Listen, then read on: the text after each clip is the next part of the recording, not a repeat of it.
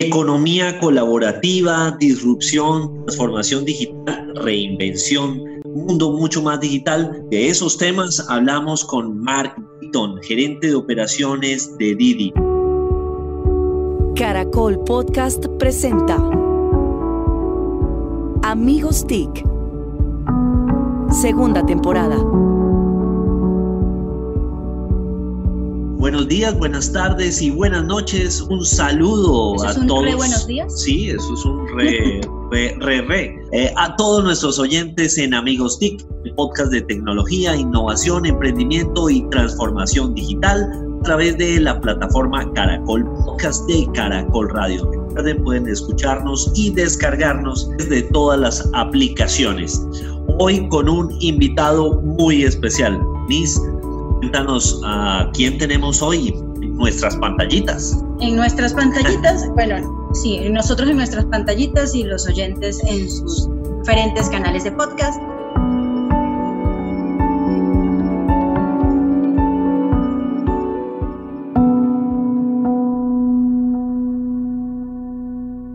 Somos un economista de la Universidad ICESI de la ciudad de Cali, Además cuenta con más de 10 años de experiencia en administración, ventas y operaciones a nivel local y regional. Mm, ha liderado diferentes proyectos de expansión como eh, Easy Taxi en Argentina, también ha trabajado con empresas como Wi-Fi, domicilios.com, BBC pues, y otras. Eh, y en la actualidad es el gerente de operaciones de Didi, liderando la apertura de Didi Taxi en las ciudades de Bogotá y Medellín, entonces, eso quiere decir que tenemos con nosotros en Amigos TIC a Mark Beaton. Bienvenido, Mark. Muchísimas gracias, Denise. Un placer acompañarlos. Bueno, Mark, eh, de verdad, muchísimas gracias. Es un honor para nosotros tenerlos aquí y los saludamos a los amigos TIC, Jole Restrepo, Mauricio Jaramil, Didi Byrne. En segundos esperemos que se conecte Santiago Pinzón G y quien les habla, arroba Solano. Pero, Mark, empecemos eh, con un contexto muy rápidamente de qué es Didi, qué está haciendo y cómo, y cómo nació. Perfecto, bueno, eh, Didi nace en el 2002 después de la unión de las dos empresas, aplicaciones más grandes de taxi que habían en China. Posterior a esto, eh, entiende que hay que crecer y el modelo en taxi no alcanza para cubrir todas las necesidades que hay en las ciudades de China y empieza a tener un proceso de expansión en donde hoy tenemos hasta sobre 16 categorías para brindar distintas opciones de movilidad a los ciudadanos en, más de 40 ciudades de China. Eh, básicamente, el año pasado inicia el proceso de expansión, hace dos años a nivel internacional. Hoy en día estamos en mercados como Japón, Australia, México, Chile, Brasil, Colombia. Eh, iniciamos operaciones hace muy poco en Costa Rica y Panamá y va a seguir este proceso. Mark, nos contabas esa expansión en, países, eh, pero también nos gustaría saber si esa expansión tiene que ver con nuevos modelos de negocio. Vemos como, eh, por ejemplo, Uber tiene Uber Eats y otro tipo de, soluciones. Eh, Didi también está diversificando de esta forma. Sí, Holler, claro. Por ejemplo, el caso de México, en donde ya hace más de siete meses iniciamos con nuestra operación de Didi Foods, un modelo muy similar a al que maneja Uber Eats. Ya estamos en más de, en más de seis ciudades y básicamente ha sido un éxito rotundo. Esperamos poder replicar este modelo también alrededor de toda la región. E, en Brasil, qué pena, también ya arrancamos a través de 99 con 99 Foods. Entonces, si te das cuenta, los dos mercados más grandes de Latinoamérica eh, para, el, para, el, negocio de, food delivery, eh, Didi ya está entrando. Una, una particularidad de, Didi en otros mercados en donde han avanzado también a otras, a, otras fases es que trabajan también con vehículos taxis, no solamente con vehículos particulares. Eso marca una diferencia con, otros competidores, ¿no? Claro, eh, el ecosistema, creemos que no podemos dejar a nadie por fuera del ecosistema. En Didi estamos convencidos de que la tecnología tiene que beneficiar a todo el mundo. Entonces, es por eso que hemos, dejado, hemos decidido no dejar a nadie por fuera de este ecosistema. Soñamos en el futuro poder participar e integrarnos con el metro, con los buses y con todas las opciones posibles que tienen las personas para planificar en el día a día cómo se van a mover. Excelente. Marc, yo sé, porque me contó un pajarito por ahí, que mm, ustedes, además de todas las cosas que nos están contando que estás haciendo, tienen una, una fuerte inclinación a, todo el tema de inteligencia artificial en ciudades, este manejo de ciudades inteligentes. Han participado en proyectos muy importantes. ¿Podrías contarnos un poquito sobre eso? Creo que esa es la, como la mejor forma de que la gente sepa de que ustedes no solamente son un operador de o un intermediario de, sino que son mucho más, ¿no? Súper importante, Denise. Eh, todo eso se logra a través de la densidad y del Big Data. Poder generar algoritmos de AI, Artificial Intelligence, eh, requiere de, de, varios pilares. Uno de esos primero es la cooperación con las autoridades, eh, porque esto va más allá hacia, hacia cambios de, políticas, como China lo hizo. No sé si se han leído el libro AI Superpowers, Básicamente ahí comentan cómo el gobierno de China decidió cooperar con todas esas empresas y generar políticas públicas para poder ayudarse de todos los datos que, se estaban eh, generando. Además, en China se ha trabajado en, construir eh, unos algoritmos muy potentes porque la calidad de la data es muy buena. Entonces, en la medida en que Didi fue ganando relevancia en el ecosistema de transporte y tenía una data muy importante, pudo aliarse con distintas autoridades públicas. En China, por ejemplo, cooperamos con más de 20 ciudades en donde hemos intervenido más de 2.000 semáforos, logrando reducir en, un 20% la congestión en esas ciudades y en esos específicos puntos donde encontrábamos eh, problemas, problemas y, podíamos preverlos con la data. ¿Qué va a pasar en 20 minutos en este punto? en Colombia que necesitan de No, en Colombia no tenemos problemas de tráfico. Eh, bueno, en este momento no hay ninguno, te lo puedo garantizar.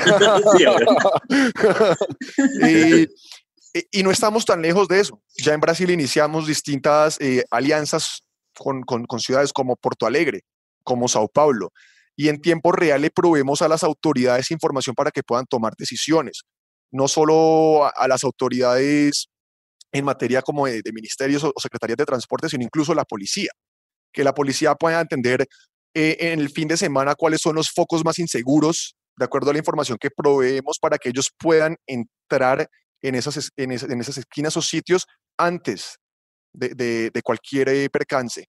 Entonces, el, el, AI, con base a toda la información que procesamos, nos permite poder generar alarmas y tomar decisiones basados en datos. Mark, em, cuando uno habla de disrupción, en el sistema de transporte y, cómo los taxis tradicionales están sufriendo en todo el mundo y arman protestas y eso sigue sucediendo. Bueno, en este momento no, pero va a volver a pasar dentro de unos meses. Pues obviamente piensa en Uber como el gran disruptor. Eh, y es natural, fue el pionero, tres años, llegó tres años antes que Didi, pero Didi lo ha sacudido al disruptor, le ha generado una disrupción porque en números de usuarios, de carreras al día, eh, pues Didi lo ha superado y de hecho Didi compró a Uber en China, compró la operación de Uber en China. ¿Qué es lo que ha hecho Didi diferente, mejor? O si, y, si es algo de llevarlo más a fondo, lo que ya hacía Uber, o si ha habido algo disruptivo dentro de lo que Didi ha hecho en este mercado. Eh, claro, para, para los socios taxistas es algo muy nuevo. La tecnología que estamos trayendo es algo de punta. Por ejemplo, hablemos de la eficiencia que, permitimos, digamos, en, este, en esta industria a través de la tecnología. Eh, una persona que está fuera 14 horas, como son los socios taxistas, conectados con, las, con, las, eh, con la congestión que tenemos en la ciudad, alcanzan a hacer entre 20 y 21 viajes. Eso implica 1.6 horas por viaje. ¿Listo? Hay momentos específicos, por ejemplo, en Bogotá tenemos algo enorme y es los taxistas que trabajan en doble turno, que son aproximadamente 10.000 vehículos que tienen que hacer entrega de turno. Y es un poco eh, frustrante para ellos porque también la entrega de turno se da en hora pico. Imagínate tú en hora pico tener que ir vacío una hora, eso implica que estás perdiendo una hora de ingresos. Entonces, a través de la tecnología identificamos esos problemas y traemos soluciones. Por ejemplo, hoy en día nuestros socios taxistas se pueden enrutar. Somos la única plataforma que les ofrece enrutarse. O sea, llegaron las cuatro y media, tengo que entregar mi vehículo a las cinco y media, me enruto, recibo solo servicios que vayan en esa dirección y eso permite yo esa hora tener un ingreso que no tenía antes. Y evitar e, el famoso yo no voy para allá. E, e, ese famoso yo no voy para allá, Denis, muchas veces no es que yo no quiero ir para allá.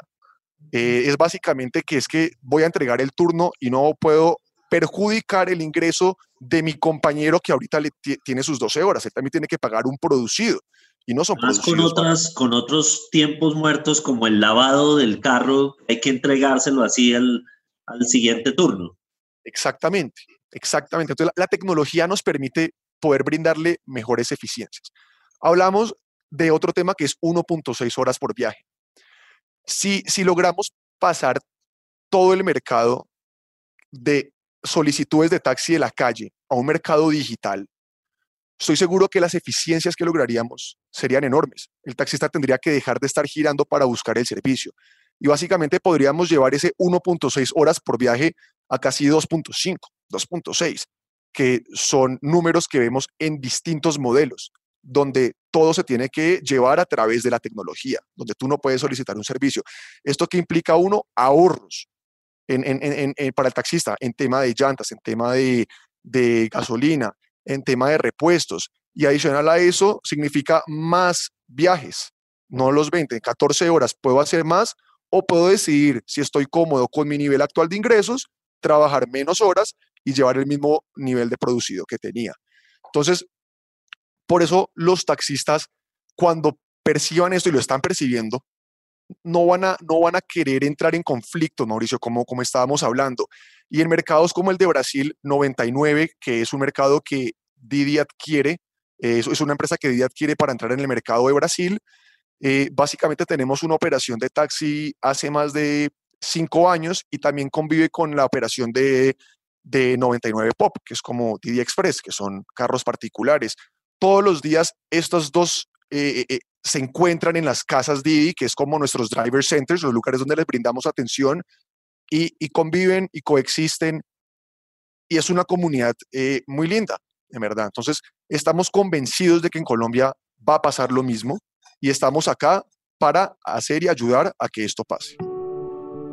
Como siempre, una inquietud que, que surge alrededor de estos temas es el de la seguridad, de la privacidad de los datos, eh, de la elección de los conductores. Eh, ¿cómo, trabaja Didi este, este concepto? Bueno, en cuanto a la privacidad de los datos, que es un tema muy importante, primero cabe recalcar que todos nuestros ordenadores están en, en California, por eso la foto de acá. Para quienes no están viendo esto eh, y estamos conectándonos por Zoom, Mark ha puesto un, fondo detrás donde se ve el Golden Gate. Él está en San Francisco. Ah, bueno, está en San Francisco, no en entonces, eh, entonces tenemos, tenemos todos los ordenadores en Mountain View. Eh, DD Labs le llamamos a esta zona, a, a, esta, a esta región, en donde nos acoplamos a las leyes de cada mercado, básicamente. Entonces, por, ese lado, estamos 100% cubiertos y puede estar todo el mundo tranquilo en, cuanto al manejo de la privacidad de los datos. Eh, ¿Me recuerdas, por, favor, la segunda sí, El, tema de la, de la seguridad que transmite, la sensación de seguridad de que haya unos conductores que hayan sido elegidos, que hayan pasado los filtros de Didi. Yo, diría que esa es la parte incluso más superficial, todo hablar, digamos, de todo el enfoque de seguridad, pero es el primer, es el primer filtro. Eh, se, se hacen con base, digamos, a los conocimientos de cada mercado. Todos los socios conductores o socios taxistas tienen que pasar por un proceso de onboarding en donde se solicita seguros, licencias, tarjetas de propiedad y se hace una revisión de antecedentes. Todo esto se va y se vuelve a revisar anualmente para corroborar que todo esté en orden y para garantizar, digamos, de alguna otra manera, la correcta selección eh, de estos, eh, la correcta, digamos, no selección porque no hacemos ninguna selección, pero aprobación del flujo de registros eh, dentro de la plataforma. Pero nuestro enfoque o, o nuestra pasión por la seguridad va mucho más allá. Dentro de todos los recursos destinados en producto, a donde más, donde más invertimos en, en, tema de desarrollo es en seguridad. Eh, por ejemplo, en Brasil, eh, que es un mercado donde estamos muy avanzados, eh, tenemos proyectos de dashcams, tenemos proyectos de identificación de patrones, de, socios conductores y hasta también de, usuarios. Tenemos identificación de patrones de zonas y horas en donde podemos alertar a nuestros socios conductores de esto no está normal, eso se llaman los famosos geofences, en donde de acuerdo a data que nos proveen autoridades o los mismos socios conductores, vamos generando alertas. Eh, por ejemplo, ahorita el COVID-19. Cuando Ay, esto ya, yo iba a pase... hacer esa pregunta y ahora él está respondiendo. Ay, Denise, me anticipé. Spoiler. El- el- el- el- lo que se viene ahorita en esta época post-COVID-19 en materia de transporte va a ser algo muy, muy relevante. Primero, la, la gente va a estar un poco prevenida, ¿no? Yo creo que eh, entrar en un transmilenio con una ocupación del 70% no nos vamos a sentir seguros. Entonces, estamos desarrollando con producto muchas herramientas para poder garantizar, uno, que nuestros socios conductores estén usando tapabocas, que estén desinfectando sus vehículos. Vamos a poner en marcha varias estaciones de desinfección. Eh, ya tenemos una andando, pero la idea es expandir este proyecto para poder garantizar una desinfección a la mayoría de nuestros socios conductores y socios taxistas. Eh, adicional a eso, tenemos equipos trabajando en torno a la seguridad todo el tiempo locales, eh, trabajando con las, con las autoridades de cada país para poder ayudar y recibir ayuda, evidentemente. Entonces, eh, estamos 100% apasionados con el tema de la seguridad. Ahí apareció Santiago. ¿Será que le damos la palabra o no? ¿U- ¿Ustedes qué dicen? ¿Votamos? A ver si A ver, don Santiago, bienvenido. no te estamos escuchando. Le mandamos un mensaje diciendo que tenía que ponerse un micrófono Sí. y ahora apaga el micrófono. Sí, Así, sí, sí. a- esas son las cosas que pasan a cámara. Bueno, mientras Santiago. Ya, ya, volví, volví. Ah, ¿verdad? Bienvenido, Santiago. Bueno, bueno, qué bueno que alcancé a estar, Mark. Qué pena que entré un poquito tarde, pero, pero Mauricio por primera vez está cumplido también en esto, entonces creo que me gane. Eh, y estaba hablando con el micrófono apagado, entonces ahí sí ya la culpa es mía.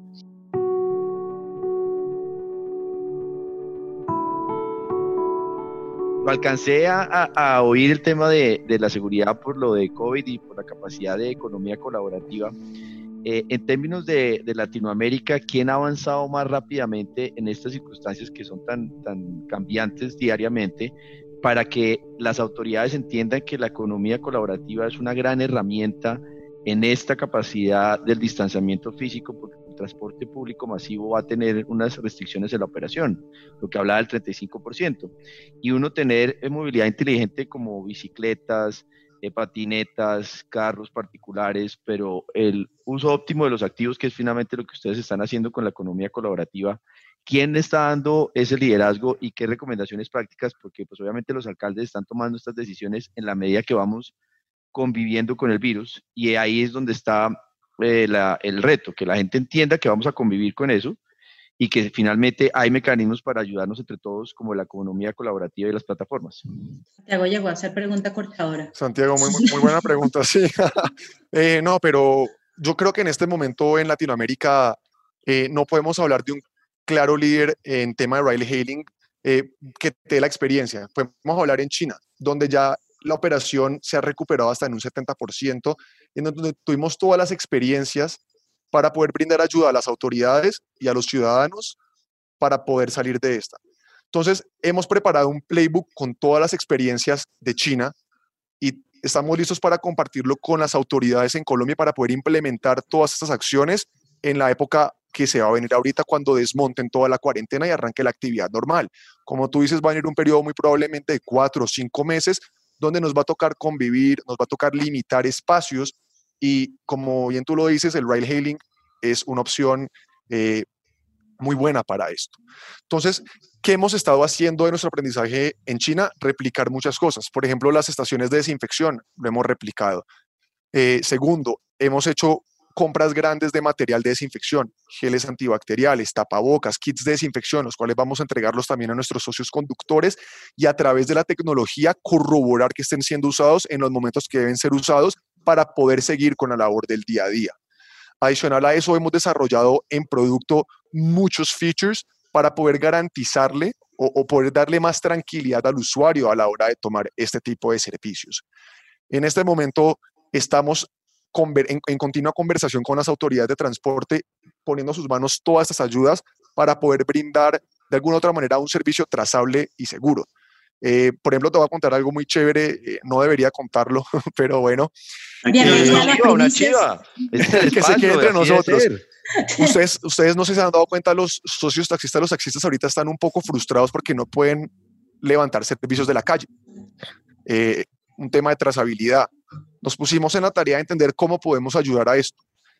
Y logramos, y estamos por terminar el desarrollo y muy probablemente en pocos días van a ver el lanzamiento, la manera de poder tomar un servicio de calle y poder volverlo en aplicación. Simplemente tú paras a un taxista en la calle, le preguntas si tiene la aplicación de Didi, si es un socio taxista. De ser así, te puedes montar automáticamente con un código QR, pa, vuelves el viaje en, en- en viaje aplicativo. Luego puedes elegir si quieres pagarlo en efectivo o en tarjeta de crédito y queda toda la trazabilidad de punto de inicio, punto de destino para poder cooperar con las autoridades. Y esto es una gran manera de poder ayudar en este momento a, una población que está viendo sus ingresos afectados. Eh, de lado, por ejemplo, de, de- para garantizarle seguridad a los usuarios, vamos en el futuro a solicitar un, face recognition en donde garanticemos que está el tapabocas. Todas esas herramientas permiten tener control. Entonces, todo esto lo vamos a poner en manos de las autoridades para que lo usen de ser necesario y estamos más que abiertos a poder entregar todo ese know-how que tuvimos de China para la época post-COVID que vamos a vivir ahorita. Una, una pregunta un poquito ácidas, podrían decir. Uy, peligroso, los- los- peligroso porque No, no, no. ya dijo ácida, después viene el reflujo, la Ahí me cosa. No, pero eh, en todos los mercados el- la población de los taxistas es la que más fricción le genera a este tipo de plataformas colaborativas. ¿No podrían decir los competidores que su estrategia de acercamiento con ellos es más de relaciones públicas que de verdad querer ayudar a este gremio? Para robárselos. ¿Eso es lo que quiere decir usted, que se los están robando? No Ya hablamos de acidez, reflujo y de a la yugular. O sea, volvimos muy sanitarios acá, médico. ¿Me, me, me puedes repetir un tris que quiero entender bien? Vamos a cambiar la pregunta. No, no, no, no. Solo quiero responder bien. Sí, no, básicamente si es un tema, es el, el acercamiento a- hacia los taxistas, es un tema de relaciones públicas o que de verdad quieren trabajar con No. ese segmento ah, para Claro que, que sí. esto funcione. Claro que sí. En Bogotá se hacen más de 800 mil viajes diarios a través de taxis. Es un mercado enorme. Y no solo esto, sino que eh, la limitación, el pico y placa para taxis de 52 mil vehículos hace que casi el 20% no pueda salir en un día a día. Entonces, con esa capacidad instalada, estamos seguros que el mercado puede ser mucho más de 800 mil viajes si logramos eficiencias a través de la tecnología. Entonces, el potencial del mercado es enorme si lo vemos desde el punto de vista, digamos, de oportunidad de mercado. Dos, luego las oportunidades de revolucionar la industria del taxi en Colombia son enormes. En China y en Japón cooperamos con más de 700 empresas de taxi para ayudarles a, a mejorar su mode- sus modelos de, de revenue. Y, y ha sido un, un éxito rotundo. Entonces, no hemos dejado el taxi en ningún mercado atrás. Vamos a países como México, eh, donde lo que tú dices bien, la necesidad de tener al taxi para razonamiento público, no hay necesidad. Y ahí estamos operando con, con taxi. Vamos al mercado de, de Brasil, ahí estamos y seguimos invirtiendo. Japón, por ejemplo, entendemos que taxi es muy fuerte y no hay necesidad en Japón de incluir el servicio de particulares porque hay una gran oferta de taxis. Entonces, eh, entendemos que el modelo que tenemos en Japón puede ser solo replicado, eh, eh, replicado en los taxis. Al- Algo muy chévere en Japón es que no sé si ustedes saben que los taxistas usan guantes. Entonces nos Mm, tocó adaptar toda la usabilidad de la, también. Nos tocó adaptar toda la usabilidad de la aplicación porque el guante no dejaba que el celular eh, tomara, entonces todo es por voz. El conductor por voz dice si se acepta, si no acepta, todos los comandos y la interacción de los socios taxistas con la plataforma es, es, es a través de la voz. Entonces esto es increíble cuando uno ve esto operar. Entonces, acá nos adaptamos a cada mercado, a la necesidad de cada mercado, a la oportunidad de cada mercado.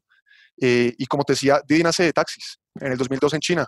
Eh, creemos en los taxis, queremos a los taxis y, como te decía, eh, el taxi es de los principales jugadores de este ecosistema. No hay manera que vayamos a dejar la oportunidad de la tecnología atrás para ellos. mientras, mientras Ah, pero. Santiago le quiere robar el turno a Mauricio. Quiere, robar a Mauricio. Bueno, ah, no, pero perdón, solo... perdón, no, primero la da, primero la da, adelante. Solo, quería decir, antes de, de, de, que hable Mauricio, que Mark, suéltese aquí tranquilo con todas las chivas, esto no nos oye, no sale de América Latina y el África subsahariana. Entonces, o sea, lo que cuentan en China lo pueden oír en Latinoamérica gracias a nosotros. Sin problema. No, una pregunta muy cortica, Mark. Eh, inteligencia artificial, big data, analítica, es parte de la magia de Didi, pero es parte de la magia de esta industria y de muchas industrias. ¿Qué tiene el algoritmo de Didi que no tengan los demás? La mejor data. El algoritmo, a ver, tú tienes un algoritmo. Entonces, basémonos en dos algoritmos distintos de dos empresas distintas. Un algoritmo donde tiene muy poca data, pero muy bien ordenada y muy buena calidad, y un algoritmo con toda la data que tú quieras, pero pésimamente ordenada. De nada te va a servir este algoritmo porque el Machine Learning de acá no, no va a servir de nada. Entonces, uno, tenemos toda la data del mundo. Eh, la densidad que llegamos a tener en China nos ha hecho aprender de este negocio de una manera eh, que creo que otra gente no ha podido. Eh, si tú ves solo en China, los viajes que hacemos en un día son más, así sumas todas las otras plataformas y toda su operación en el mundo. Entonces esto nos da a nosotros un conocimiento enorme, cuáles son las necesidades de los socios conductores, socios taxistas, de los usuarios y poder replicar esto porque este negocio se basa en tres parámetros. En básicamente uno, eh, reliability, que tú seas una plataforma que te dé tranquilidad, que sabes que siempre va a estar ahí. Precio, listo, el precio es algo muy, muy, muy, muy importante, el value for money y tres, la seguridad. Digamos, esos son los tres pilares. Y a través del el AI logras impactar cada uno de esos tres pilares. Si tú a través de la data logras generar las densidades, el posicionamiento de las flotas que necesitas, logras bajar precios y dar un servicio más affordable. Y a través del el AI puedes tomar esas decisiones. En tema de seguridad, todo lo que, todo lo que hemos estado discutiendo, eh, entender patrones de comportamiento de usuarios, de socios conductores, para poder también entender si hay que hacer algún bloqueo, alguna alarma o toca tomar alguna acción. Como te decía, hoy en China los policías de tránsito pueden entrar al Didi eh, Smart Transportation Brain o Platform y en tiempo real ver todo lo que está pasando. Entonces, eh, lo que tiene Didi, primero es una estructura para almacenar la data muy, muy buena. Y dos, ya es un algoritmo que se está probando que funciona. Si no estuviera funcionando, no tendríamos las alianzas con todas las municipalidades en China y tampoco estaríamos ya en Brasil entrando en, convenios con ciudades como Sao Paulo y Porto Alegre. Y tú sabes que Sao Paulo, el tráfico de Sao Paulo es, es, detestable. Y si, y si vemos Sao Paulo, digamos, si vemos el mundo por fuera de China, las dos ciudades más grandes en el mercado de ride hailing son Sao Paulo y Río de Janeiro. Eh, entonces, poder ya entrar a cooperar con Sao Paulo te dice un poco nuestro, la fortaleza de nuestro algoritmo. Y si pueden con Sao Paulo, pueden con cualquier cosa. sí, eso esperamos. Mi inquietud era precisamente a, esas relaciones entre ecosistemas. Eh, finalmente lo que está ocurriendo acá es, eh, y lo describió Víctor hace poco en una columna, esa reinvención que ya eh, vamos a, a, llenar la palabra de tanto, a borrar la palabra, perdón, y transformación digital, pues uno sabe que no son competidores, sino tienen que coexistir hasta cierto punto los diferentes modelos y capacidades de, movilidad. Eh, en eso, ¿cómo ven la voluntad política y esa capacidad de construir con los actores claves ese mensaje y es una pedagogía de que podemos coexistir los diferentes modelos porque estamos en un plan de innovación, de evolución y detrás de eso pues el usuario se beneficia y vuelvo al ejemplo eh, de esta transición de COVID. La gente va a entender que tiene que tener las diferentes capacidades y, alternativas y no hay una sola. Antes éramos muy de alguna manera sesgados a que lo más importante es el transporte masivo público y ahora pues sí eh, nos golpeó en la cara la realidad de coexistencia. Muy buena pregunta, Santiago.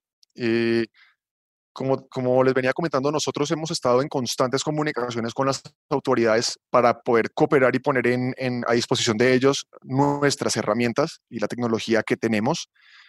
y creo que aquí toda la discusión primero se debe girar en torno al ciudadano. El ciudadano es quien elige cómo él va a moverse, él, tiene las decisiones. Entonces, todos esos mercados y todas estas, todas estas nuevas eh, ideas de negocio han surgido. ¿Por qué? Porque hay mercado para esto. Entonces, básicamente lo que tenemos que entender desde las empresas y creo también las autoridades es que toca, uno, legislar en base a las necesidades del ciudadano. Eh, obviamente encontrando un equilibrio entre todos los jugadores de, la, industria. Eh, pero como bien tú lo dices, la tecnología te va a permitir generar controles en todos, en todos, digamos, en cada uno y todos esos de los jugadores. Por eso es importante poder incluir el taxismo, particulares, bicicletas en un futuro, scooters, eh, buses. Listo, hoy, en día, por ejemplo, no tenemos trazabilidad. Si alguien toma un servicio de bus en la séptima eh, para irse del sur al norte, no sabemos en qué puesto se fue, nada. En este momento en China se habilitó el servicio on demand, en donde tú a través de la plataforma reservas el puesto de bus sobre el que se está moviendo para tú poder también tener trazabilidad de él estuvo sentado al lado de quién, detrás de quién, a la derecha de quién, si llega a pasar algo. Entonces, todo esto lo hemos transmitido, todos esos playbooks los hemos entregado y estamos muy dispuestos a apoyar. En Wuhan hicimos eh, durante la crisis y posterior a la crisis demasiadas acciones para poder colaborar con la municipalidad. Creamos flotas para transporte de medicamentos especializadas, flotas para transportes de personal médico especializadas, flotas especializadas en entrega de alimentos, cada una con las características especiales. Y eso contribuyó de alguna u otra manera a que se salga rápido de, este, de, esto, a, que no sea el, e, e, el, estancamiento en el periodo de, cuarentena tan prolongado. Entonces, eh, de nuevo, hemos extendido todo esto a las autoridades para poder contribuir a la reactivación que se va a venir. Eso es muy importante, ya con esto acabo para que Mauricio no se ponga bravo, y es eh, la realidad. Vamos a tener localidades, por ejemplo, en el caso de Bogotá, que tienen más casos, y entonces esas zonas van a tener complicaciones de mover personas de un lado a otra localidad. Y ahí, pues, la tecnología y ser inteligentes y los diferentes mecanismos van a ser esenciales. Estos ejemplos que nos está marcando, que nos está anunciando Mark, pues son los, los claves para eso. Si no tenemos esa capacidad inteligente, pues no podemos. Por eso la economía colaborativa y las plataformas son tan importantes en el mindset de los que toman decisiones de regulación y política pública. Eh, es lo que hablábamos un poquito al comienzo y, y lo hablábamos sobre AI Superpowers, el libro de Kaufuli, es en cuanto a los gobiernos, y él dijo, porque había, un, había una brecha enorme entre Estados Unidos y China. Esa brecha hoy en día cada vez se ha cerrado más y es por, por, los, gobiernos, por las políticas públicas que hacen los gobiernos de la mano de todo. Ay, perdón, disculpo. E, es básicamente, como, como te hablaba, en, en la medida en que los gobiernos decían hacer políticas públicas de la mano con toda esta cantidad de datos que se están transando día a día y para ayudar a que esto escale, eh, mejor dicho, los programas de desarrollo van a ser mucho más certeros. Bueno, muy bien, pues economía colaborativa, disrupción, transformación digital, reinvención del entorno en un mundo mucho más digital. Por eso y de esos temas hablamos con Mark Beaton, gerente de operaciones de Didi. Mark, muchísimas gracias. A ustedes muchísimas gracias. Nos vemos entonces en el próximo episodio con más temas de innovación, emprendimiento, transformación digital. Esto es Amigos TIC. Encuéntranos en Instagram como arroba caracol podcast. Envíanos tus mensajes y comentarios.